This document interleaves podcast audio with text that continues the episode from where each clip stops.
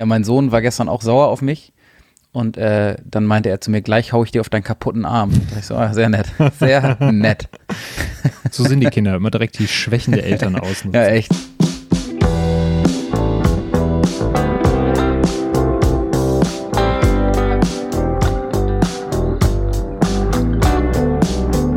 Moin Moin und herzlich willkommen zu Let's Cast, deinem Podcast über das Podcasten. Ich bin der Daniel von Let's Cast FM, deinem freundlichen Podcast-Hoster von nebenan. Wenn du also einen Podcast starten und ihn auf Spotify, Apple Podcasts und Co. bringen möchtest, schau doch gerne auf Let's Cast FM vorbei und teste uns 14 Tage kostenfrei. Mein heutiger Gast kommt aus dem hohen Norden, ist Marketing-Guru und Creative Director in einer Marketingagentur. Aber nicht nur das, er hat auch einen eigenen Podcast und ist noch dazu erfolgreicher YouTuber plus Fitnessprofi im CrossFit-Bereich. Also eine eierlegende Wollmilchsau sozusagen. Und ich freue mich drauf, mit ihm heute sprechen zu können. Er ist 50% der Hipster auf Doom. Herzlich willkommen, Alex. Schön, dass du dir die Zeit genommen hast. Moin. Ja, vielleicht hat die eine oder andere Person noch nicht äh, reingehört in eurem Podcast. Shame on you, würde ich da an dieser Stelle sagen. vielleicht magst du mal ganz kurz erzählen, ähm, wer du bist und wo du herkommst, bevor wir dann so richtig einsteigen in deine tiefste Vergangenheit. Ja, ich bin Alex. Ähm, ich komme aus dem alten Land Horneburg, um genau zu sein. Das ist so im, im Süden von Hamburg, würde ich jetzt mal so sagen. Ähm, südwestlich. Ähm, und äh, ja, ich äh, mache auch einen Podcast, und zwar einen Podcast, der sich rund um das Thema CrossFit dreht, ähm, zusammen mit meinem ja, Trainingspartner und Freund äh, Shagel Butt, ähm, einer der fittesten Menschen Deutschlands, so äh, muss man tatsächlich so sagen. Ähm, genau, und wir haben Anfang des Jahres einen Podcast angefangen zur ersten Corona-Welle. Ähm, genau, und der er nimmt jetzt so ein bisschen Fahrt auf und darüber haben wir uns auch kennengelernt und ich freue mich, hier zu sein. Gibt es denn die Auszeichnung fittester Mensch Deutschlands tatsächlich? Also kann sich Schagel damit brüsten? Also es gibt, also ähm, wir machen beide CrossFit mhm. und ähm, beim CrossFit gibt es einmal im Jahr die sogenannten CrossFit Open. Das ist im Prinzip ein Wettkampf für jedermann, also da darf jeder mitmachen. Der Wettkampf findet online statt. Da kommen über fünf Wochen verteilt fünf Workouts raus. Die turnt man sozusagen nach und hat am Ende ja ein Ergebnis. Also äh, mal geht es um darum, wer macht das Workout in der besten Zeit, wer bewegt das meiste Gewicht ähm, und so weiter und so fort. Und ähm, wer das Ding komplett gewinnt, ist ähm, ja fittest, fittester Mensch der Welt sozusagen und fährt zu den ähm, CrossFit Games, ähm, die Weltmeisterschaft sozusagen. Und Schagel ist 2019 der fitteste deutsche Mann Ü40 gewesen. Ah.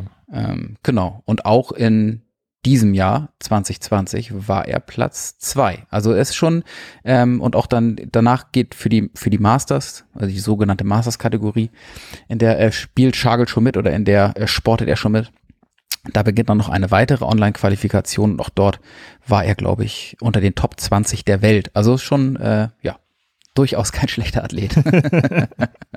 ja, ja, wenn ich bei euch in die Videos reingucke, denke ich mir auch mal, ja, okay, mit der Stange alleine hätte ich es vielleicht geschafft. Ja. mit den restlichen Gewichten. Alles Übung, ja, ja. alles Übung. Ja, ich wollte gerade sagen. Ich war auch mal besser drauf, aber dann kam der Bürojob und dann ging es bergab. Ja, das ist tatsächlich, das kann Gift sein, ja. Ja, aber bevor wir gleich zum äh, CrossFit und zu eurem Podcast kommen, äh, würde ich gerne mal so ein bisschen mit dir als Person einsteigen. Jo. Wir haben uns nämlich heute mal so ein bisschen fokussiert auf das Thema Marketing und Marketing im Podcast im Speziellen, denn du bist mhm. Creative Director in einer Werbeagentur. Genau, genau. Ich bin, äh, ja, wie du schon sagst, Creative Director bei Kolle Rebbe in Hamburg ähm, noch. Ich werde zum Januar die Agentur wechseln und bin dann bei Jungformat Sports tätig. Hm. Sagt dem einen oder anderen vielleicht was aus der Branche. Ja. Und bin jetzt seit elf Jahren in der Werbung. Ähm, hab vorher, vor diesen elf Jahren, habe ich drei Jahre lang Mediengestalter gelernt und da gemerkt, oh, ich möchte doch lieber schreiben und Werbung machen irgendwie. Und dann habe ich so einen Quereinstieg gemacht über die Hamburger Texterschmiede. Das ist so ein einjähriges, ja, ich, ich, ich nenne es mal Privatstudium, das ist jetzt nicht kein richtiges Studium, ne, aber so ein bisschen, da werden einem die Kontakte gegeben und so ein paar Vorlesungen, was ist Werbung, wie funktioniert Werbung und so weiter und so fort.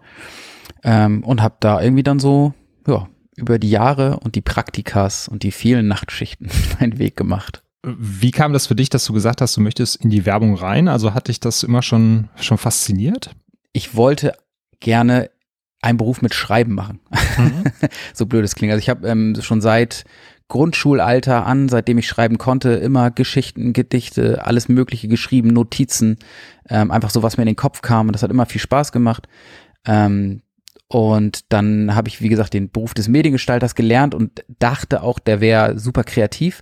War es aber am Ende nicht. Du bist so, ja, eigentlich so die, die umsetzende Instanz und machst eigentlich das, was sich andere Leute dann ausgedacht haben oder bist in der Reinzeichnung und so. Das sind doch alles irgendwie ehrenwerte Berufe und ähm, da gibt's auch Leute, die machen das ganz fantastisch, aber ich ähm, habe dann immer so ein bisschen mit mir selbst gehadert und dachte in der Ausbildung so, nee, jetzt möchte ich was anderes machen und ich hatte damals auch schon eine große Sportleidenschaft und wollte eigentlich äh, in den Sportjournalismus. Mhm. Aber das ist ja auch so ein typischer Quereinsteigerberuf. Das heißt, man kann das zwar, es gibt auch Studiengänge in Hamburg, ähm, aber die Sportjournalisten und, und Kommentatoren und Moderatoren, die wir so kennen, die haben meistens auch was ganz anderes äh, studiert, Germanistik oder sonst was.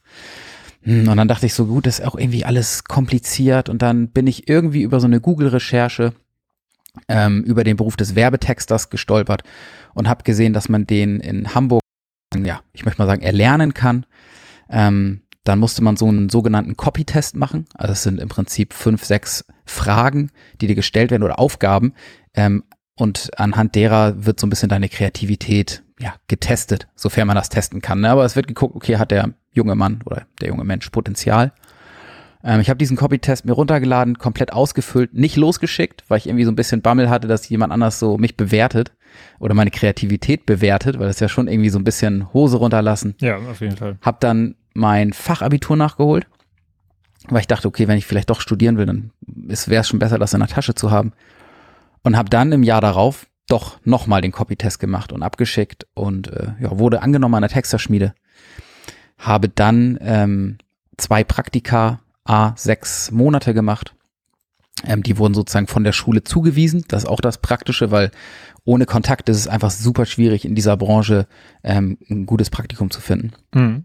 Dann hatte ich meinen Abschluss sozusagen in der Tasche, habe so ein bisschen ähm, ja da versäumt. Ähm, also das Wichtigste, wenn man so einen Abschluss hat, ist eigentlich quasi das Portfolio, was man sich währenddessen aufbaut, mit dem du dich dann bewirbst. Und äh, dieses Portfolio auch durch ein bisschen, ja, durch eine zweite Praktikumsstation, die nicht wirklich, wo, wo es nicht zu holen gab sozusagen, äh, war nicht so gut. Dann habe ich nochmal ein Praktikum gemacht äh, bei Grabatz und Partner. Ähm, und da wurde ich dann aber auch als Junior-Texter dann im Anschluss übernommen, glücklicherweise. Ähm, und so ging das alles damals los.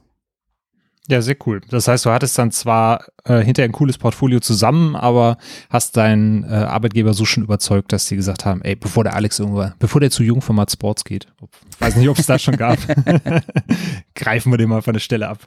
Genau, also ich habe halt damals so die Wahl gehabt, gehe ich zu einer Kleinagentur als Junior-Texter oder versuche ich es, ich sag mal jetzt in einer Top 10 Deutschland-Agentur ähm, nochmal mit einem Praktikum.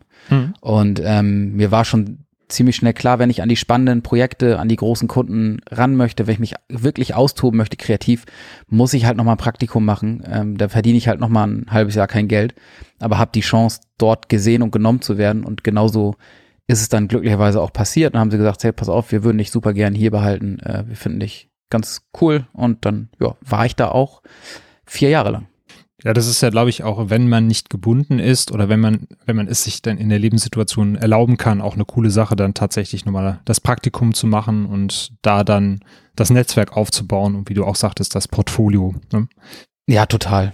Ja, ja, ich hatte zu der Zeit noch noch Glück sozusagen. Also ich hatte ähm, meine meine Freundin jetzt jetzige Frau, ähm, mit der war ich schon zusammen, aber sonst hatte ich keine Verpflichtung. Ich hatte zwar eine Wohnung, für die ich Miete zahlen musste, ähm, habe dann tatsächlich einen Kredit aufgenommen, um mir das alles so leisten zu können. Aber für ein halbes Jahr ist das alles noch irgendwie überschaubar gewesen. Und gerade wenn man irgendwie als junger Mensch in Hamburg, man braucht ja nicht viel. Man ist ja eh den ganzen Tag in Agentur. Genau, eine Amsterdam Abjörg. Ja, genau. Ja, wie verlief dann für dich der Pfad vom Praktikant zum Creative Director? Ich würde fast sagen schleichend und stetig. Ich habe äh, da so meine Arbeit gemacht. Ich habe die ersten vier Jahre überwiegend auf einem Autokunden gearbeitet, obwohl ich eigentlich total kein Autotyp bin. Fiel mir auch ein bisschen schwer. Man muss sich halt sehr einlesen, reindenken und dann hat man immer trotzdem noch das Gefühl, man ja, fischt so ein bisschen im Trüben, weil es ist immer schon besser, wenn man für ein Produkt Werbung macht, für das man so ein bisschen Leidenschaft hat. Mhm. Oder vielleicht ein Produkt, was einfach zu verstehen ist. Aber so ein Auto ist halt dann irgendwie schon komplex und vor allem das, was so Petrolheads anspricht, ne, das, ja, das, das fühlt man vielleicht einfach nicht, wenn man nicht so diese Autoleidenschaft hat. Ähm, es gab dann irgendwann nach eineinhalb Jahren, glaube ich, gab es so, ein, so einen Wechsel auf der CD-Position bei uns ähm, also auf der Creative Director Position. Ich habe ähm, zwei neue Kreativdirektoren sozusagen vorgesetzt bekommen ähm, und habe dann erstmal gemerkt, dass ich mit den beiden, die ich davor sozusagen hatte, zwar menschlich klarkam, aber wir waren so fachlich und auch so was Humor angeht und so irgendwie gar nicht auf einer Wellenlänge. Und mit den mit dem Wechsel ähm, hat es dann plötzlich Klick gemacht und ich hatte so zwei zwei Förderer, dann äh, direkt die, die mich gemocht haben, mich verstanden haben. Ähm, ich habe die sehr geschätzt. Ich habe irgendwie so alles wie so ein trockener Schwamm aufgesogen, was die gesagt haben. Und dann, ähm, ja, hatte ich plötzlich äh, oder oder dann, dann habe ich auch viel bessere Arbeit gemacht, habe ich gemerkt. Ähm, und dann ging es immer so weiter. Dann hat irgendwann der Agenturchef das mitbekommen, dass ich nicht so schlecht texte und dann durfte ich irgendwie coole Radiospots machen für die Radiozentrale, also dieses äh, geht ins Ohr bleibt im mm, Kopf, ja. kennt vielleicht der ein oder anderen, da habe ich sehr viele Spots geschrieben ähm, und habe mich da einfach so ausgetobt. Ähm, und das ging dann vier Jahre lang und ich wurde so alle Nase lang ja mal, mal befördert, habe ein bisschen mehr Geld bekommen und ähm, dann war ich Texter nach fast vier Jahren. Das ist sozusagen die Stufe nach dem Junior-Texter. Und dann ähm, habe ich irgendwann gemerkt, okay, dieser Autokunde, den habe ich ja immer noch. Das war so mein Haupt, mein Hauptkunde.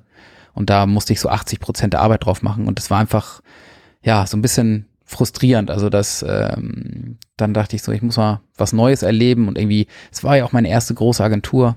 Ich will mal was anderes sehen. Und ich ähm, stand davor schon bestimmt zwei Jahre mit Kolle Rebbe im Kontakt so ein bisschen und habe immer gesagt, nee, ich fühle mich gerade hier noch so super wohl, es passt alles noch. Und dann war irgendwie schon der Zeitpunkt, wo ich dachte, gut, jetzt könnte man es mal wagen. Und ähm, bei Kolle Rebbe wurde gerade eine neue Abteilung aufgemacht. Ähm, das heißt, auch irgendwie Chance mitzugestalten, neue Kunden zu gewinnen und so weiter. Und das fand ich irgendwie mega cool. Und äh, bin dann dorthin, auch weil ähm, ja ein, ein einer der Geschäftsführer, weil ich ähm, dessen Arbeit sehr schätze und irgendwie den schon immer ganz cool fand und mal wissen wollte, wie so jemand arbeitet.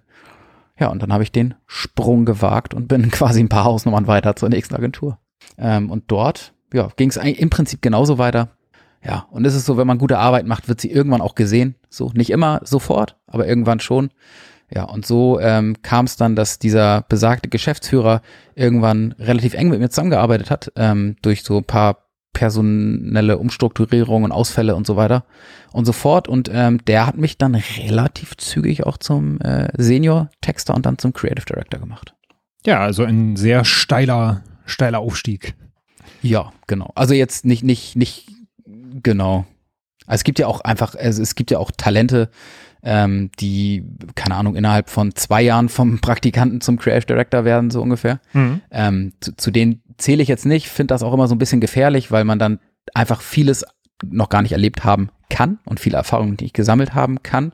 Ähm, ja, und ich habe mich so immer eigentlich ganz wohl gefühlt. Also die Beförderung habe ich nie eingefordert, die wurden immer an mich rangetragen. Ähm, auch dann hatte ich immer so das Gefühl, okay, die denken, ich bin bereit dafür, dann wird es auch so sein. Genau, und bin dann quasi, also vom Praktikanten bis zum CD hat das dann am Ende, keine Ahnung, acht Jahre gedauert, würde ich jetzt mal so sagen. Genau, aber auch das, was du eben sagtest, dieses wie ein, ein Schwamm aufsaugen, jemanden haben, ja. der einen auch fördert und fordert. Ne, wenn du diesen direkten Sprung machst, dann hast du das ja auch erstmal nicht. Heißt ja nicht, heißt zwar nicht, dass du es dann hinterher nicht trotzdem irgendwie kannst, aber es ist natürlich, wenn du, wie du sagtest, auch die Situation durchlaufen hast, auch immer noch mal ein anderes Arbeiten hinter in der Position. Ja, genau. Also eben, muss ja, also muss ja auch jeder, jeder für sich wissen, ich habe mich so einfach wohlgefühlt. Ich brauche immer so ein bisschen so meine eigene Sicherheit, dass ich weiß, okay, das und das habe ich jetzt irgendwie schon gemacht, das habe ich schon erlebt, so jetzt kann ich den nächsten Schritt machen. Manche sind da vielleicht ein bisschen furchtloser und dann ist auch cool. Jetzt bist du dann natürlich als äh, Texter äh, beziehungsweise mit dem Texter-Hintergrund äh, für mhm. den Podcast genau an der richtigen Adresse, weil ich bin zum Beispiel jemand für meine eigenen Podcasts, wenn es keine Interview-Podcasts sind, formuliere ich mir das gerne zumindest lose vor. Ähm, ich habe es auch mal versucht, aus dem Stand aufzunehmen. Also wenn ich jetzt für mich selber einen Podcast aus dem Stand aufnehmen würde. Aber ich merke dann immer, dann bin ich mit dem Satz nicht zufrieden. Dann pausiere ich, fange ich wieder neu an. Und das frisst halt hinterher unglaublich viel Zeit. Deswegen formuliere ich mir eigentlich gerne auch mal so ein bisschen die Texte, die ich einspreche, äh, noch so ein bisschen vor. Welche Kreativtechniken nutzt du denn da fürs Texten und gibt's was, was du empfehlen kannst, was man vielleicht auch ohne großes Hintergrundwissen in dem Bereich für sich anwenden kann? So dieses richtige Texterhandwerk, sozusagen habe ich halt als Praktikant vor allem irgendwie viel, viel gelernt. Ich habe viel Headlines geschrieben, viele Copies, also Texte, äh, Long Copies auch geschrieben. Ähm, es ist so, ähm, der Anspruch an Werbung ist mittlerweile so gestiegen und ähm, die, die Formate und die Kanäle sind so vielfältig, dass ich quasi jetzt nicht da sitze und wirklich nur in Word unterwegs bin äh, tagtäglich. Das heißt, ich äh, denke mir, ich denke mir Kampagnen aus, Werbespots, äh, Werbefilme, irgendwelche Apps, irgendwelche neuen Produkte und sowas. Also, also der Kunde kommt mit einem Problem zu uns und ich versuche das Problem mit zu lösen. Klar komme ich aus so einer, aus so einer Textrichtung, ähm, aber so dass ähm, dieses, dieser richtige Texter, wie man sich, ihn sich so vorstellt, der ist in modernen Agenturen kaum noch vorhanden, würde ich sagen. Alles wächst so ein bisschen mehr zusammen. Mhm. Aber wenn ich einen Tipp geben kann, sag etwas Ungewöhnliches mit gewöhnlichen Worten und nicht andersrum. Also viele versuchen das immer dann super verschwurbelt auszudrücken und so, aber dann versteht es am Ende kein Mensch mehr. Ähm, also man muss die Sachen dann schon irgendwie versuchen, einfach runterzubrechen. Ähm, aber der Inhalt, der muss halt, der muss halt stimmen und der muss überzeugen und der muss irgendwie, äh, ja, irgendwie ankommen. Und da müssen Leute sagen, so, oh krass, habe ich noch nie drüber nachgedacht und so. Und nicht die Art und Weise, wie es dann irgendwie gesagt oder geschrieben wurde. Ja, Genau, der, der Weg andersrum wäre quasi, ich habe ein 0815-Produkt, aber äh, hau so auf die Kacke, dass es möglichst toll klingt, aber die Leute kommen drauf, dass es eigentlich nur Augenwäscherei ist. Ja, genau. Also äh, selbst 0815-Produkte, also auch ein Toast kann man bestimmt irgendwie cool bewerben, wenn man sich einfach überlegt, okay, aber was, was, welchen Charakter hat dieses Toast, was macht es aus? Aber nicht noch irgendwie Sachen dazu erfinden, wo die Leute dann wissen, okay, das, äh, dieses, das Produkt kann dem eh nicht standhalten. Legst eine Scheibe Ananas drauf. Ja, zum Beispiel.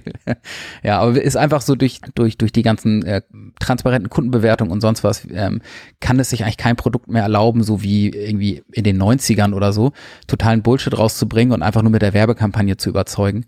Ähm, das ist zu angreifbar heutzutage. Und deswegen hat sich auch unser Beruf so ein bisschen geändert, dass man halt tiefer gehen muss. Ne? Also es ist nicht so, mhm. man macht ein Foto und schreibt eine Headline drauf, sondern äh, man muss sich wirklich einfach Gedanken machen, ins Produkt eintauchen, in den Kunden eintauchen.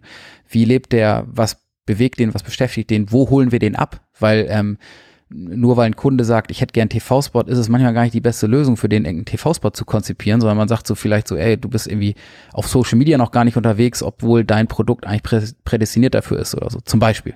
Also so, ja, mannigfaltige Möglichkeiten. Ja, gerade wenn man so bei dir ins Portfolio reinguckt, äh, ich war super begeistert von dieser Slayer-Album-Idee, die ich da mhm. gesehen habe. Also für die Leute, die es jetzt wahrscheinlich noch nicht kennen oder die noch keine großen Slayer-Fans sind, auch hier Shame on You. Ähm, ihr hattet quasi für die letzte Tour, für das Live-Album eine CD oder ein CD-Rolling rausgebracht, der quasi Höllentemperaturen standhalten kann. Also ich glaube ein paar tausend Grad waren es, glaube ich. Genau, genau. Und die Verpackung musste erst angezündet werden, damit der Rohling freigegeben wurde. Genau, also genau, die Idee war, wie du schon sagst, die erste Schallplatte, die man in der Hölle hören kann. Ähm, ja, und dann äh, musste man die auch erstmal anstecken, ne? Also direkt den, den Beweis, die Beweisführung direkt mitgeliefert. Genau. Sozusagen. Aber das ist ja auch ein gutes Beispiel für das, was du gesagt hast. Ne? Die Idee ist halt runterzubrechen, was macht Slayer aus? Mhm. Viele sagen halt, das ist Höllenmusik. Sagen ja. nicht, mal, nicht mal mehr nur die Fans, sondern wahrscheinlich auch die Eltern und die Großeltern. Äh, und dann eben zu gucken, wie kann man das ins Produkt hinter umsetzen. Genau. Und ähm, dann war es jetzt am Ende, also klar, habe ich dann auch getextet am Ende, mhm. ähm, ne, weil irgendwas muss da ja draufstehen, irgendwas muss im Film ja auch gesagt werden und so weiter. Aber ähm, die, die, die Leistung, die man dann vor allem im Team dann erbringt, ist halt eher so, sich den ganzen Kram erstmal auszudenken. Das heißt aber auch, du bist dem, dem Sport, obwohl es jetzt erstmal für den Sportjournalismus nicht gereicht hat, treu geblieben, indem du dich dann hinterher für CrossFit entschieden hast. Ja, total. Also ich ähm, habe tatsächlich in der Anfangsphase meiner Agenturkarriere den Sport ziemlich schleifen lassen, weil ich einfach super viel gearbeitet habe. Ne? Also so 14, 15, 16 Stunden Tage waren da jetzt nicht so ungewöhnlich. Hab dann mich so ein bisschen gehen lassen, beziehungsweise abends in der Agentur wurde dann Pizza bestellt, dann hat man noch zusammen Bier getrunken und dann war man am Wochenende feiern und so weiter und so fort ähm, und bin immer dicker geworden und habe dann ähm, irgendwann gemerkt, so, okay, ich muss mal ein bisschen hier äh, einen Schlussstrich ziehen und mich mal wieder ein bisschen besser ernähren und so, weil ich auch gemerkt habe, das schlägt aufs Gemüt, ähm, wenn man wenn man sich im eigenen Körper nicht so wohl fühlt. Hab dann äh, ein bisschen über 20 Kilo abgenommen ähm, mit Sport, also wieder mit mehr Sport. Ich war immer im Fitnessstudio, aber wie gesagt in dieser Agenturphase dann nicht nicht besonders viel und habe dann irgendwann gemerkt, dass mich das normale Fitnessstudio so ein bisschen ja, langweilt nach, nach all den Jahren. Ja. Ähm, und habe den CrossFit-Sport für mich entdeckt. Ja, und ähm, der war, da, da gab es in Hamburg noch gar nicht so viele CrossFit-Boxen, also so nennt man die CrossFit-Fitnessstudios, in denen man sich dann austobt. Und habe ähm, bei CrossFit Altona ein Zuhause gefunden, das ein bisschen ausprobiert und direkt äh, Blut geleckt und bin jetzt seit fast sechs Jahren, glaube ich, äh, im CrossFit-Sport zu Hause. Blut geleckt im wahrsten Sinne des Wortes wahrscheinlich nach der ersten Einheit. ja, tatsächlich. Also ich, vor allem ich bin dahin und dachte wirklich, ich bin, ich bin fit. Ne? Also ähm, eigentlich im, im Fitnessstudio konnte ich überall gut mithalten. Ich hatte äh, dezent gute Kraftwerte ähm, und ich ähm, hatte auch nicht zu viel auf den Rippen und so und bin im ersten Workout gestorben. Also so richtig äh, mit voller Wucht gegen die Wand gefahren, so ungefähr. Ähm, aber trotzdem hat man, wenn man dann so zerstört am Boden liegt und ähm, in einer Gruppe ähm, dieses Workout äh, gemeistert hat, hat man so einen so einen, so eine so einen Endorphinschub, ähm, dass dass man das einfach wieder machen und haben möchte. Und dann hast du in der in dieser Box oder woanders hast du dann Schagel kennengelernt? Ich habe in in der Box tatsächlich Schagel kennengelernt, ähm, relativ schnell war ich im sogenannten Competition Team, also so ein Team aus Athleten in der Box, ähm, die dann so ein bisschen besser als der Durchschnitt waren. Ähm, und da habe ich Schagel kennengelernt, der da schon viel besser als der Durchschnitt war. Genau. Und dann haben wir so, äh, fing es an, dass wir uns jeden Sonntag getroffen haben im Competition-Team und zusammen, ähm, ja, alles gegeben haben. Und wie kamt ihr dann darauf zu sagen, wir gründen jetzt daraus, äh, ich weiß jetzt gar nicht, wie die nennen, so Vereinigung, äh, Dream Team, die Hipster of Doom sind ja daraus en entstanden. Ja, ja. Ähm, also es war so, ähm, zum damaligen Zeitpunkt hatte Schagel auf Instagram ähm, schon eigentlich ein dezent gutes Following, so. Ähm, also der hatte schon, schon ein paar Leute da am Start und ich wollte super lange schon mal was auf YouTube machen. Mhm. Ich habe ein paar Mal angefangen, Videos zu drehen. Ich habe die nie hochgeladen, weil ich immer dann das Gefühl hatte, oh, das bin nicht ich. Und ich habe immer so meine, meine Lücke, meine Nische gesucht. Was, was könnte ich denn für Videos machen? Also was, was könnte ich für Videos drehen, ähm, für die ich mich zum einen nicht wirklich schämen muss, ähm, aber wo ich es auch irgendwie länger durchziehen kann und wo, wo ich mir jetzt nicht irgendwie was ausdenken muss, was ich gar nicht bin. So, und dann dachte ich irgendwann so, okay, ich mache echt fast jeden Tag CrossFit. Ähm, es gibt keinen deutschen CrossFit-Content. Warum äh, versuche ich da nicht mal ähm, Fuß zu fassen? Und habe Schagel eigentlich in der Box gefragt, sag mal, ähm, hast du schon mal drüber nachgedacht, ähm, YouTube-Videos zu machen oder hast du das vielleicht schon mal gemacht? Ähm, und, und Schagel sagt, nee, aber können wir gern zusammen machen. also es ging wirklich so, so spontan und so schnell. Und dann haben wir irgendwie ein paar Tage später das erste YouTube-Video zusammen gedreht. Ähm, und das war auch das erste Mal, dass wir uns wirklich unterhalten haben, privat, außerhalb der Box. Also wir kannten uns jetzt nicht besonders gut. Ähm, haben da aber dann schon relativ schnell gemerkt, okay, der Humor und so ist derselbe und irgendwie äh, wächst hier was Cooles zusammen. Das ist auch die berühmte Hamburger Offenheit. Man hat sich vorher nicht so viel unterhalten, aber nee, lass mal ein Video zusammen drehen. Ja, ja. ja genau. Geschäfte machen kann man zusammen. genau, richtig. Ja, dann hast du ja äh, das in dem Sinne auch schon gut gemacht. Auch so ein Tipp, den wir immer geben. Man soll sich nicht nur Interviewpartner suchen, sondern auch irgendwo einladen bei, bei Menschen, die schon großes Following haben. Und da hast du dir ja mit Schagel dann auch schon den richtigen Kandidaten ausgesucht dann genau, das war jetzt so nicht die, die, also natürlich nicht die Hauptintention, seine Follower abzufischen, aber ähm, so ein bisschen so ähm, pick, pick his brain sozusagen. Also so genau, ein bisschen ja. mal, ähm, wie geht das alles, wie macht man das? Ähm, äh, und hat auch irgendwie dann, hat dann gut geklappt. Ja, das heißt ja immer so schön Standing on the Shoulders of Giants, obwohl das jetzt beim Schage nicht so zutrifft, zumindest von der Körpergröße her. ich hoffe, er hört das nicht. Der bricht mir alle Knochen. Wenn. Ach, keine Angst. Genau, wie, se wie seid ihr denn auf den Namen dann dafür gekommen?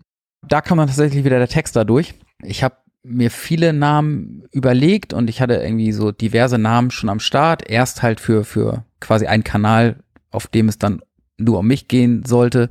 Hab hin und her überlegt ähm, und bin dann irgendwann bei CrossFit Hipster of Doom hängen geblieben. Ich wollte etwas absichtlich Übertriebenes, was halt so übers Ziel hinausschießt, dass die Leute schon denken, okay, gut, ja, ist wahrscheinlich Humor mit bei. Okay. So, ne? ja. ähm, weil es im, im Fitnesssport oder auf, auf Fitness YouTube ist es halt schwierig, finde ich, einen Namen zu finden, wo der dann nicht so gewollt cool klingt. So. Mhm. Ähm, ich meine, heutzutage ist es wahrscheinlich eh mehr oder weniger gang und gäbe, dass die Leute den Kanal einfach so nach sich selbst benennen, was ja auch irgendwie okay und cool ist. Ähm, aber ich wollte irgendwie auch eine Art Marke damit aufbauen, irgendwie so ein bisschen, ähm, ja, irg irg irgendwas, wo ich, wo ich selber Spaß habe, das ganze Ding zu entwickeln. So. Ist auf jeden Fall gelungen, weil wir hingen am Anfang auch da. Hipster of Doom. Okay. Kurz gegoogelt. Ah, Okay, das ist ironisch gemeint, dann ist alles gut. Ja, nee, es war tatsächlich so damals 2017 oder wann war das? Oder 2016 vielleicht schon, ähm, gab es in einer, so, so ein bisschen in dieser Bodybuilding-Fitness-Szene so ein bisschen diesen, diesen äh, Krieg, nenne ich ihn jetzt mal, zwischen den Oldschool-Bodybuildern und den Fitness-Hipstern, wie sie sie genannt haben. Hm, hm. Und dann dachte ich so, gut, ey, da, da, da fallen wir irgendwie gut in die Nische rein. Aber ich habe auch, mein Herz schlägt auch trotzdem so für, für diesen Oldschool-Bodybuilding-Sport. Und dann habe ich versucht, so ein bisschen äh, dem, dem Hipster-Riegen so ein bisschen Heavy Metal zu verleihen. Und wie kamt ihr dann auf die Idee, da muss jetzt auf jeden Fall noch ein Podcast her? ähm, es war so, dass ähm, ich im März oder wann die ganze, der ganze Corona-Kram so losging, habe ich überlegt, okay, wie drehen wir denn jetzt Videos, wenn wir uns nicht mehr sehen dürfen oder können ähm, oder auch nicht mehr, nicht mehr wollen. Das war ja so eine sehr, sehr ungewisse Zeit. Und dann habe ich nach einem Tool gesucht, wie wir einen Videocall aufzeichnen können. Mhm. Und dann haben wir das irgendwie zwei, dreimal probiert und dann habe ich ein Tool gefunden, mit dem ich das auch direkt live auf YouTube broadcasten kann und dachte so, okay, cool, dann muss ich es nicht mal schneiden, hochladen, sonst was, sondern können einfach ähm, uns treffen und ein bisschen labern. Und das war dann auch irgendwie echt cool, mit der Community zusammen so ein bisschen zu, zu sabbeln. Ne? Also die haben ja ihr Chatfenster und dann kann man darauf eingehen und äh, man sieht auch immer so ein bisschen dieselben Nasen im Chat, die man echt schon beim Vornamen kennt und so. Ähm, und ähm, dann habe ich ein paar Wochen später angefangen, das Ganze auch einfach mal ähm, ja, zu, äh, über die einschlägigen Podcast-Kanäle zu verbreiten, weil ich dachte, okay, wir haben, wir haben ja schon geredet, äh, die Folge ist quasi fertig, warum nicht auch auf anderen ähm, Plattformen noch anbieten? Weil es gibt ja auch einfach genug Leute, die das irgendwie gern beim Autofahren, beim Bügeln, beim Sport oder sonst wo hören. Mhm. Genau, gerade wenn es Gespräche sind, äh, ist das halt eine super Sache, weil du ja meistens auch das Video nicht unbedingt dafür brauchst. Wenn du Nee, jetzt nicht genau. gerade irgendwas zeigst, dann äh, funktioniert es ja als Audio auch super. Und ich glaube, das war auch initial, wenn ich es richtig in Erinnerung habe, aus einer Folge von euch, äh, dass sich irgendeiner beschwert hat, ihr werdet noch nicht auf Spotify oder sowas. Genau, genau. Also die Leute haben dann echt schon danach gefragt. Ähm, und dann dachte ich so, gut, dann gucke ich halt mal, wie das geht. und und werde es mal hochladen. Kann ja nicht schaden. Ähm, und ja, wir hatten da gar nicht so die Absicht, ähm, da eine große Followerschaft äh, bei Spotify oder so zu sammeln. Haben wir auch immer noch nicht. Aber es ist natürlich cool, wenn einen Leute darüber kennenlernen. Mhm. Ja, zumal ihr das Material schon habt und das ist dann kein großer Zukunft, also kein großer Zusatzaufwand hinterher. Genau. Und wir haben auch teilweise wirklich, irgendwann fing es halt so an, dass wir uns Gäste eingeladen haben, dann und wann, und haben teilweise einfach wirklich coole Gesprächspartner. Ähm, und wie du schon sagst, man braucht nicht unbedingt das Video. Ähm, und es macht dann irgendwie, ja, macht einfach Spaß, diese, diese Episoden, die dann irgendwie ähm, oft auch sehr, sehr unterhaltsam sind, einfach mal hochzuladen. Und wie bewerbt ihr euren Content auf YouTube und im Podcast-Bereich? Gar Ähm, ja. ähm, jein. Ähm, also wir machen jetzt, wir buchen jetzt keine Anzeigen, wir machen irgendwie keine, keine Pre-Roll-Ads oder so. Ähm, das, das, das machen wir nicht. Das finde ich auch immer ein bisschen, er ist ein bisschen tricky, finde ich, für privaten Content so. Mhm. Ähm, was wir natürlich haben, ist unser Online-Shop, wo Leute, ähm, also wir haben Kaffeetassen, so blöd es klingt, ähm, rausgebracht vor einiger hier, ja. Zeit. ja, und die kamen verdammt gut an. Wir haben super oft nachbestellt. Aber dann haben wir auch halt so, ähm, ab und zu bringen wir ein T-Shirt raus ähm, oder, oder mal eine Cap haben wir schon rausgebracht. Ähm, und im Prinzip ist das ja Werbung, ne? Also die Leute gehen dann mit ihrem Mhm. T-Shirt in ihrer CrossFit-Box trainieren ähm, und, und lernen uns darüber ähm, so ein bisschen kennen. Aber so dieses ganz klassische, wir machen eine Kampagne ähm, oder wir buchen halt Werbeanzeigen, haben wir noch nie gemacht, beziehungsweise ich habe es mal probiert, aber es hat auch irgendwie nicht so richtig funktioniert und da wusste ich dann auch nicht, okay, so sind wir das überhaupt? Will ich jetzt irgendwie so, weißt du, so eine Werbeanzeige schalten, hier der neue Podcast, den ihr alle hören müsst. Ähm, ja, ist auch, ist ja, ist ja auch ein bisschen Special Interest, so CrossFit. Die Szene ist nicht so riesig und äh, was natürlich dann der Vorteil ist an einer Szene, die nicht so riesig ist, spricht sich schnell rum. Mhm. So, deswegen, also kann ich auch jedem nur empfehlen, so sucht euch echt eine Nische, so. Wenn ihr jetzt irgendwie einen Podcast über irgendwas, ein ganz großes Thema machen wollt, dann ist schwierig, da eine, eine treue Followerschaft direkt ähm, euch zu erschließen. Aber wenn ihr so ein Thema habt, was einfach auch nicht viel beackert wird, sind die Leute einfach dankbar und froh, dass sich jemand diesem Thema überhaupt annimmt.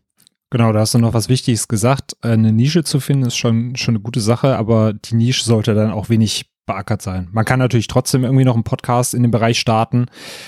Aber wenn es dann halt schon mal 20 Podcasts in dem Bereich gibt, ist es natürlich dann schwierig, die mhm. Leute davon noch zu überzeugen, so warum der eine, den ich jetzt mache, noch mal besser ist als die anderen 20. Ja, ja. Es sei denn, man findet noch nischigere Nische in der Nische, um da irgendwie mit dem Podcast nochmal zu locken.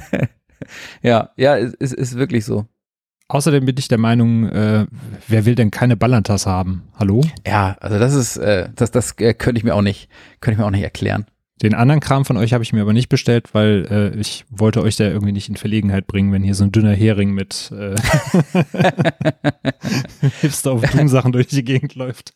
Wobei das ist ja das Schöne am CrossFit, dass es tatsächlich ähm, einfach so eigentlich gar nicht körperbezogen sozusagen ist. Also so ein, den, den Körper, den man durch durch CrossFit bekommt, wenn man viel CrossFit macht, ist so ein Nebenprodukt, aber es geht primär darum, irgendwie sich fit für den Alltag ähm, zu halten und irgendwie gemeinsam eine gute Zeit zu haben.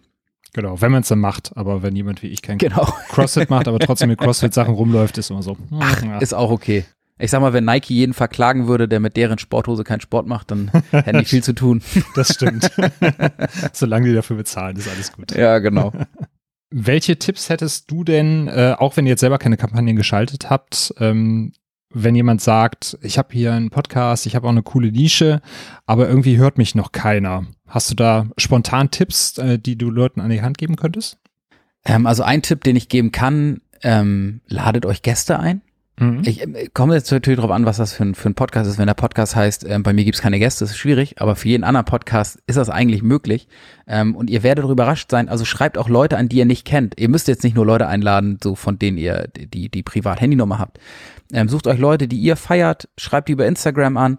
Klar, es werden vielleicht nicht alle antworten, aber ein paar werden antworten. Sucht euch vielleicht Leute, die ein, ein ähnliches Feld ähm, beackern, sag ich mal, aber vielleicht nicht dasselbe. Mhm. Ähm, und ja, überlegt euch so ein bisschen, wen möchte ich denn überhaupt ansprechen? Und dann, dann, dann überlegt, okay, wer, wer ist für diese Leute irgendwie ein, ein Vorbild?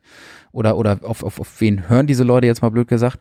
Ähm, und versucht mit den Leuten in Kontakt zu treten. Das ähm, kann eigentlich sehr gut klappen. Und interagiert mit eurer Community. Also wenn ihr drei, vier Hörer habt, ähm, die, die euch schon hören, die euch vielleicht schon mal geschrieben haben, ähm, sprecht mit denen, fragt die vielleicht so, was fandst du cool, was fandst du nicht cool, was, was soll ich mal machen? Oder ladet einen Hörer ein. Also wenn ihr wirklich sagt, so, oh, ich hab, ich möchte hier keinen keinen Prominenten bei, äh, bei Instagram anschreiben, also keine Insta-Prominenz so, ähm, dann ladet doch mal einen Hörer von euch ein und, äh, und sprecht mit denen, weil die werden euch ja nicht ohne Grund hören. Die wird ja wahrscheinlich was ähnliches beschäftigen wie euch. Hattet ihr schon mal einen Hörer zu Gast bei euch? Nee, noch nicht, glaube ich. Also ich würde sagen, die, die wir zu Gast haben, hören uns zumindest nicht, nicht regelmäßig, aber ist jetzt in der Planung für die, für die nächsten Folgen. Also wir haben so ein bisschen das, das Gastgame ein bisschen schleifen lassen, ähm, weil wir am Anfang haben wir nicht gedacht, dass überhaupt jemand in unserem Podcast möchte. Und dann hat es auf einmal so super gut geklappt. Also wir haben tatsächlich äh, Leute gehabt, ähm, von denen wir nie gedacht hätten, dass sie bei uns auftreten. Also Max Lang, ähm, Gewichtheber, der äh, ja mit den mit der Ambition unterwegs ist, zu Olympia zu fahren.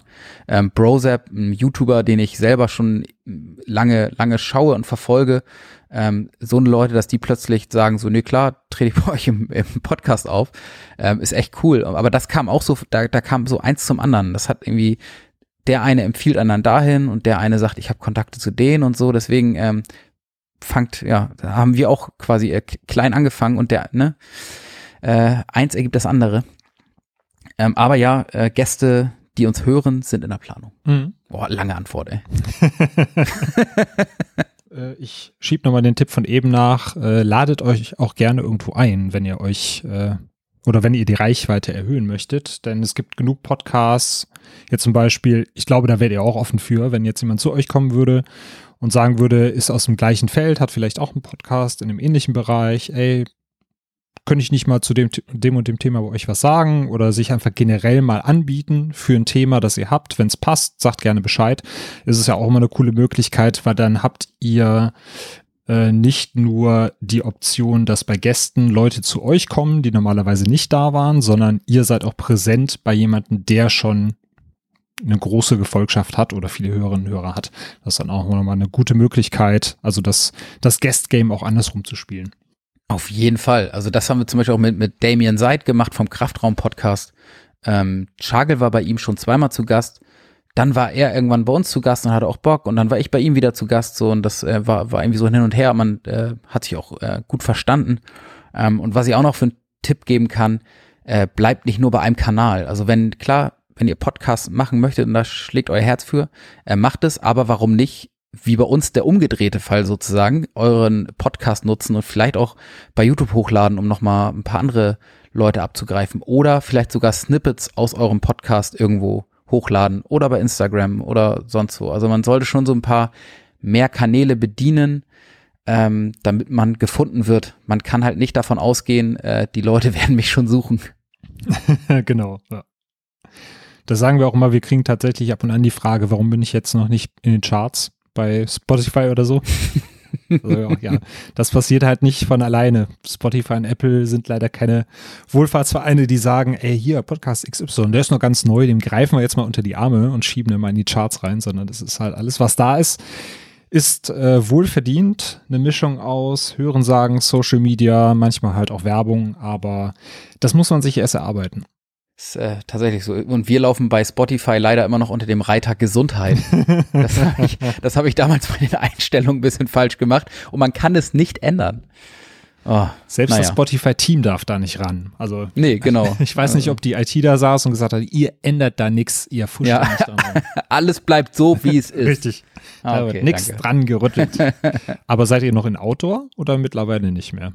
Ich glaube ja. Ja. Ich hatte nur irgendwann, irgendwann mal einen Artikel gelesen, dass sie dran sind, das quasi flexibel zu machen. Mhm. Ähm, ja, keine Ahnung. Aber wie gesagt, so ist eh zum Glück ja nicht unser Hauptaugenmerk und ähm, verbreitet sich trotzdem ganz okay so. Also wir, wir haben ja keine großen Erwartungen an den, an den Podcast. Und irgendwann können wir es hoffentlich mal ändern.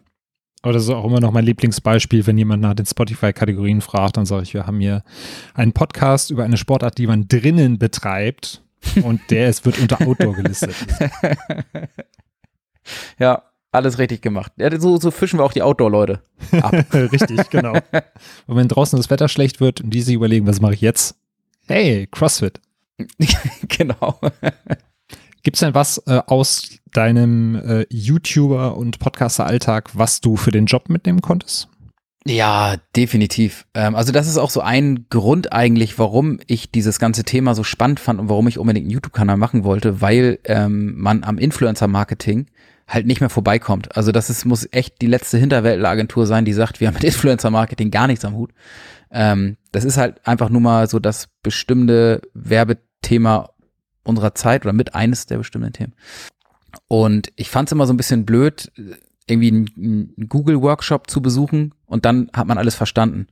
Ähm, man muss die Sachen halt auch mal ausprobieren, selber mal ein Video hochladen oder so und mal gucken, ähm, wie ist denn die Dynamik dahinter, wie verhält sich sowas ähm, und auch mal so ein, so ein Gefühl für die Gegenseite haben. Ne? Also wenn man sich Sachen mit, mit, mit Influencern ausdenkt, ähm, wie ticken die, was ist denen wichtig, warum machen die dieses und jenes nicht äh, ne? und ähm, mhm.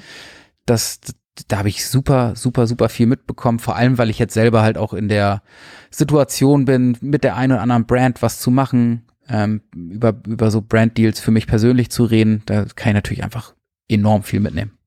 Da bist du jetzt der Influencer. Ja, genau. Also so ein bisschen natürlich Mikro, Mikro, Mikro-Influencer, ähm, aber trotzdem irgendwie, ja, schön sich da auszuprobieren. Und glaube, wenn man dann mit den Brands in Verhandlungen ist, gewinnt man nochmal eine andere Perspektive auch für den, für den eigenen Job und äh, was dann die Leute wollen, mit denen du dann vielleicht täglich auch in Kontakt stehst. Ja, wobei erschütternd ist, dass die meisten Brands nicht wissen, was sie mit einem anfangen wollen. also es ist wirklich so, auch mal hier an die ganzen äh, Marken da draußen, die vielleicht jetzt nicht äh, Nike und Co. sind, die das Game auf jeden Fall schon verstanden haben. Ihr müsst auch ein bisschen wissen, was wollt ihr denn von den Influencern? Einfach so, ja, wir schicken dir zehn Produkte und wir hätten gern zwei Stories und ein Post in der Woche ist so ein bisschen, boah, da geht wirklich noch mehr, ne? Also wer, wer, wer echt so, so seine Kampagnenplanung oder seine, seine, seine Werbeausgaben plant, boah, der lebt auf jeden Fall noch im Jahr 2008. Ja, wenn das so vage umrissen ist, kannst du halt auch zwei Stories machen, wo du sagst, ey, Produkt ist total scheiße. Ja, genau. Aber danke für den Geldkoffer, den nehme ich gerne. Gibt es denn noch Maßnahmen? Äh, du hattest ja eben auch die Community angesprochen, wo mhm. ihr zusätzliches Community Building noch betreibt. Ähm, also wir haben jetzt ja gerade ein riesen CrossFit-Event veranstaltet. Mhm. Ähm, September to Remember, du hast es, glaube ich, schon angesprochen. Und das war, es ist sozusagen ein bisschen wie die CrossFit Open, von denen ich vorhin gesprochen habe, aber äh, von den Hipstern ausgerichtet. Da haben wir drei Wochen lang jede Woche ein Workout rausgebracht und da so ein bisschen unsere Community aktiviert, mitzumachen, coole Sachen verlost, coole Partner gehabt. Und das ist natürlich auch so, da also es hat uns ein bisschen überrollt. Wir hätten gar nicht gedacht, dass so viele Leute mitmachen. Und das hat auf Instagram in unserem Dunstkreis sozusagen richtig Welle gemacht und ähm, sorgt natürlich auch dafür, dass die Leute, äh, dass die Community auch untereinander so ein bisschen mit äh, interagiert. Ne? Ähm, ja. Und und äh, das war auf jeden Fall so eine Maßnahme, die cool war. War, war jetzt nicht so, dass wir gesagt haben, oh, wir müssen mal etwas machen, wie wir unsere Community irgendwie da anheizen oder so, sondern wir hatten einfach auch wirklich Bock, was zurückzugeben und für die so ein Event auf die Beine zu stellen. Ähm, und das wurde dann ja zum Glück auch sehr gut angenommen. Ja, und das ist auch eine coole Möglichkeit, um noch auf sich aufmerksam zu machen. Ne? Du hattest ja, ja genau. das gerade auch schon angesprochen, wenn dann eine positive Rückmeldung kommt und die Leute dann auch erfahren, vielleicht kannten sie euch noch nicht, aber haben über Verwandte, Bekannte davon erfahren und bekommen damit, ey, da gibt's noch einen YouTube-Kanal und einen Podcast, da bleibt natürlich auch noch was hängen. Ja. Ja, viele hast du auch schon so nebenbei mit beantwortet. Also eine Frage war, wie verdient ihr an sich äh, euer Geld? Aber das wird ja wahrscheinlich dann tatsächlich auch übers Merchandise größtenteils funktionieren. Ja, genau. Also äh, man muss auch dazu sagen, wir haben uns noch kein Geld ausgezahlt, so über die, über die ganze Nummer, die wir mhm. machen. Ähm, das fließt halt alles zurück in den Kanal, ins Merchandise, ins Equipment. So ein Podcast-Mikrofon kann ja auch mal ein paar Euro kosten. Das stimmt, ja. Ähm, also da haben wir irgendwie dann mit den ersten Kröten geguckt, dass wir da gescheites Equipment an den Start bringen. Auch ein Tipp an dieser Stelle, wartet nicht auf das beste Equipment, fangt an und das Equipment wird dann folgen. Ähm, aber äh, genau, also wir verdienen das meiste Geld über unseren Online-Shop. Ja, werden uns hoffentlich irgendwann auch mal irgendwas davon auszahlen können, aber so über YouTube kommt eigentlich nichts rein. ich glaube, die goldenen Zeiten sind auch vorbei mittlerweile. Ja, also ich, also wenn ich jetzt das von uns hochrechne und äh, mal sagen würde, wir hängen irgendwie drei Nullen an unsere Follower ran, so, okay, ja, klar, so, dann kann ich mir schon vorstellen, dass man damit was anfangen kann, wobei dann natürlich in der Regel auch das Team wächst, was dort dahinter steht. Ne? Mhm, ja. ähm, also ist ja ein bisschen äh, naiv zu glauben, jemand mit elf Millionen YouTube-Followern hat äh, kein Team, was ihn da irgendwie betreut mit Management, Kameramann, Cutter und hast du nicht gesehen. Ja, und ich glaube, der Output wächst dann auch, ne? Da, mhm. das wird dann täglicher Content meistens sein. Mhm. Ich habe auch mal irgendwo noch äh, gelesen, die haben nicht gesagt, welcher YouTuber das war, das war dann anonym, aber die haben dann so eine Agentur begleitet, die sich primär mit YouTubern auseinandersetzt. Und die haben dann zum Beispiel den kompletten Jahrescontent, weil das ein YouTuber war, der jetzt nicht vom Tagesgeschäft so ein bisschen lebt, äh, haben die, ich glaube, innerhalb von zwei Monaten oder sowas produziert. Und der kann sich dann quasi die letzten, ja, gut, er muss sich natürlich auch neue Sachen ausdenken fürs nächste Jahr, aber der konnte sich quasi theoretisch zehn Monate auf die, auf die faule Haut legen oder sich dann eben um so Sachen kümmern wie Social Media, Marketing, äh, Live-Auftritte oder sowas, weil er eben den kompletten Jahrescontent für YouTube eben vorproduziert hat. Ja. Der kotzt dann auch nach den zwei Monaten, aber. ja, das kann ich mir vorstellen. Das wäre auch, für mich ist es tatsächlich ein bisschen eine Horrorvorstellung. Weil, also irgendwie tobe ich oder wir toben uns auf, auf YouTube und Social Media ja so ein bisschen aus. Und wenn ich mir da dann aber denselben Druck machen würde, wie äh, im Agenturalltag, ich glaube, dann, dann wird es mit mir auch zu Ende gehen. Es ist so schon teilweise, nimmt man es schon zu ernst. Mhm. Aber es, ja, es kommt halt so mit der, wenn man ein bisschen Leidenschaft für hat, ähm, dann sitzt man halt schon mal ein bisschen nachts am Rechner und denkt dann so, und warum hat dieses Video nur 3000 Klicks? Was ist da los? genau. Ja, es erinnert mich an meine Jugendzeit, wo man dann bis zwei Uhr nachts irgendwelche Videos geschnitten hat. Heute geht das ja mit Kids nicht mehr ganz so gut, aber du, Ja. du kriegst das ja noch ganz gut gewuppt. Ja, also man bereut es natürlich am nächsten Tag, wenn der, wenn der Lütte dann auf einem rumtanzt. So. ja, stimmt. Aber da, da, da muss man dann durch. Passiert es ja auch manchmal, dass du dann die Stunden falsch kalkulierst, die du theoretisch noch schlafen könntest? Äh, ja, eigentlich regelmäßig. Beziehungsweise ich, ähm, ich denke dann immer so, ah, mit so und so viel Stunden geht's ja auch. Und dann vergesse ich so, nee, ich bin jetzt nicht mehr 18 und mit so und so vielen Stunden geht's Ja, halt genau. nicht. Ähm, da, da überschätze ich mich immer. Ja, ich habe es manchmal teilweise, dann rechne ich mir da irgendwas vor, denke so, ach guck mal hier, dann hast du ja nur sechseinhalb Stunden, dann passt das ja. Und äh, am nächsten Tag wache ich auf und die Kleine wird dann noch früher wach und ich denke, okay, nee, das waren da doch keine sechseinhalb. Und es wären auch keine sechseinhalb gewesen. Irgendwie hast du da, hat das mit dem Kopfrechnen nicht mehr so funktioniert. Ja, mit meinem, äh, mit meinem Sohn haben wir Glück, der schläft in der Regel bis sieben. Ähm, und das ist natürlich schon echt äh, Luxus. Mhm. äh, geht's in den Kindergarten und dann im Moment bin ich halt die ganze, also jetzt im Moment bin ich ja noch verletzt, aber sonst bin ich im Homeoffice im Moment noch ähm, und heißt, ich habe auch keinen langen Arbeitsweg und da ist das so ein bisschen tatsächlich ein bisschen entspannter, sich das alles so einzurichten. Gab es denn für dich so eine große Herausforderung, äh, wo du sagst, so das war der, der größte Stolperstein, als ich meinen YouTube-Kanal da aufgebaut habe? Irgendwie äh, kommen da regelmäßig neue, würde ich sagen. Es ist wichtig, dass man so den die Freude und den Spaß behält, dass es nicht zu viel zu viel Business wird. wir, wir haben bestimmt auch schon das ein oder andere Video gemacht, was uns dann nicht so viel Freude bereitet hat. Und das sieht man dann auch. Und ansonsten ist tatsächlich YouTube auch immer einfach ein Stück weit willkürlich. Also unser erfolgreichstes Video trägt den Titel CrossFit Workout für zu Hause. Und da haben wir einfach nur die Kamera auf eine Kiste gestellt, haben drei Übungen vorgemacht und das, das Ding ist dann irgendwie abgegangen, aber auch erst nachträglich. Das heißt, da tat sich so drei, vier, fünf Monate gar nichts und plötzlich äh, hat der YouTube-Algorithmus gedacht, das spiele ich jetzt mal allen Leuten aus.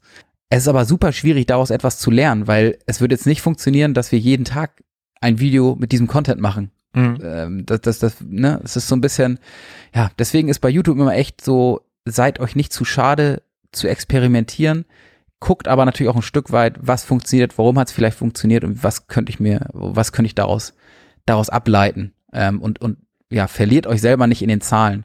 Weil ich habe auch gemerkt, einige Videos, auf die man das beste Feedback bekommt und die für die Community anscheinend super wichtig sind, sind teilweise echt Videos, die nicht viele Klicks haben. Also ist ja oft so, dass man halt über irgendwie ein populäres Video die Leute zieht, sozusagen. Mhm, und ja. die Leute, die hängen bleiben, die tauchen dann aber auch tiefer ein. Ja, ist interessant. Ähm, Ich wollte nämlich gerade vorschlagen, äh, hört auf die Community, aber wenn du sagst, das ist so, anhand der Zahlen äh, ist das dann so ein bisschen misleading. Das ist aber natürlich auch die Frage. Ich nehme mal an, ihr hört dann wahrscheinlich auch eher darauf, was die Leute sagen und nicht darauf, was unbedingt geklickt wird. Genau, genau. Also äh, natürlich, also die am Ende lügen Zahlen auch nicht immer. Ähm, man kann schon so ein bisschen daraus absehen, okay, was, ähm, welcher Content kommt bisschen besser an. Also so Content, in dem Schagel und ich zusammen trainieren vor der Kamera, kommt in der Regel besser an. Ähm, ist jetzt halt zurzeit nicht so ohne, ohne weiteres möglich. Aber genau, also aber man, wie gesagt, man darf sich von den Zahlen auch nicht äh, bekloppt und verrückt machen lassen, weil das irgendwie dann, dann macht man so Sicherheitsmanagement und dreht plötzlich Videos, die so jede Box ticken wollen. Dafür gu gucken einen die Leute ja nicht, ne? Die haben aus irgendeinem bestimmten Grund ja angefangen. Wahrscheinlich, weil man irgendwie fröhlich frei von der Seele weg die ersten Videos gemacht hat und genauso sollte man versuchen, es weiterzumachen. Und so entstehen ja in keinem Bereich Innovationen. Also ich, muss, ja- ich Nee, bin genau. begeisterter Gamer und äh, da kannst du das ja ableiten, wie du gerade sagtest, ne, die, die Boxen einmal abticken, dann hast du die x-te Fortsetzung oder irgendein Remaster, weil du weißt, das ist eine safe Nummer, aber es kommt halt nichts Neues oder Innovatives mehr raus. Ja. Das klappt nur bei FIFA. Auch da nicht mehr. Ich habe halt die, Nee, nee. die letzten zwei Jahre tatsächlich ausgesetzt, obwohl ich FIFA seit 94 spiele. Also vielleicht liegt es auch in den Kindern, vielleicht werde ich auch einfach alt. Ja, ich wollte gerade sagen, ich habe die letzten zwei Jahre auch ausgesetzt, aber ich habe auch die letzten zwei Jahre die Playstation nicht mehr angemacht. ähm, Okay. vielleicht hat's damit zu tun. Das kann auch sein, ja. Wir werden alt und die Kinder beanspruchen uns. Ja, ja. Ist so. Und irgendwann sitzen wir da und sagen, hier, FIFA 98 damals, das war noch Fußball. Ah, da da gab's das Hallenlevel. Ja, stimmt, da gab's noch die, Legendär. Da gab's noch die Hallenmeisterschaft. Da würde ich sagen, zum Abschluss äh, überlasse ich dir gerne nochmal die Bühne. Du kannst dann gerne nochmal den Leuten da draußen erzählen, wo sie euch finden können und wenn du noch irgendwas ankündigen oder raushauen möchtest, gerne.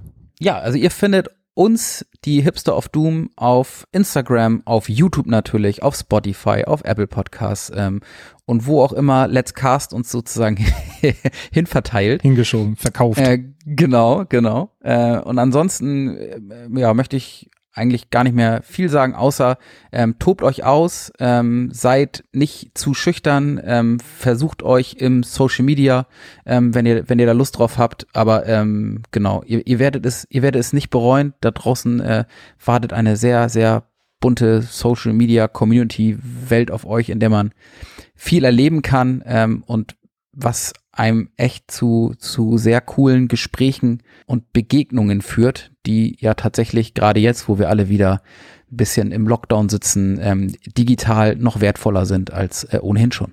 Sehr schönes Schlusswort. Das hätte ich nicht besser formulieren können. ja, cool, Alex. Dann vielen, vielen Dank, dass du dabei warst und dein äh, Insider-Marketing-Wissen hier ausgepackt hast. Ja, danke, dass ich hier sein durfte. Gerne. War mir eine wahre Freude und äh, ja, vielleicht äh, werde ich ja auch mal irgendwann an einem September to Remember teilnehmen. Das ist, das ist unser Ziel. Zwei Tage halte ich bestimmt durch. In diesem Sinne, vielen, vielen Dank und bis dann. Tschüss. Tschüss. Ja, auch dir danke ich fürs Zuhören, liebe Zuhörerin, lieber Zuhörer. Wenn du uns noch nicht abonniert hast, tu das gerne auf einer Podcast-Plattform deiner Wahl oder lass uns eine 5-Sterne-Bewertung bei Apple Podcasts da. Und wenn du schon einen Podcast hast, ihn aber gerne umziehen möchtest oder einen Podcast starten möchtest, schau auf Let's Cast FM vorbei und teste uns 14 Tage kostenfrei. Vielen Dank fürs Zuhören und bis zum nächsten Mal. Tschüss.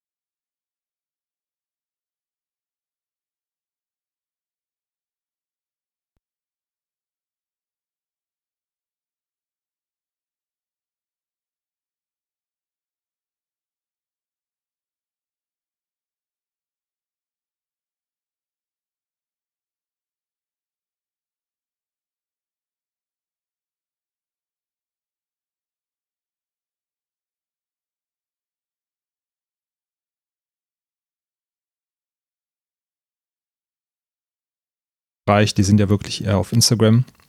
Dieser Podcast wird dir präsentiert von Let's Cast FM, deinem Podcast-Hosting-Service.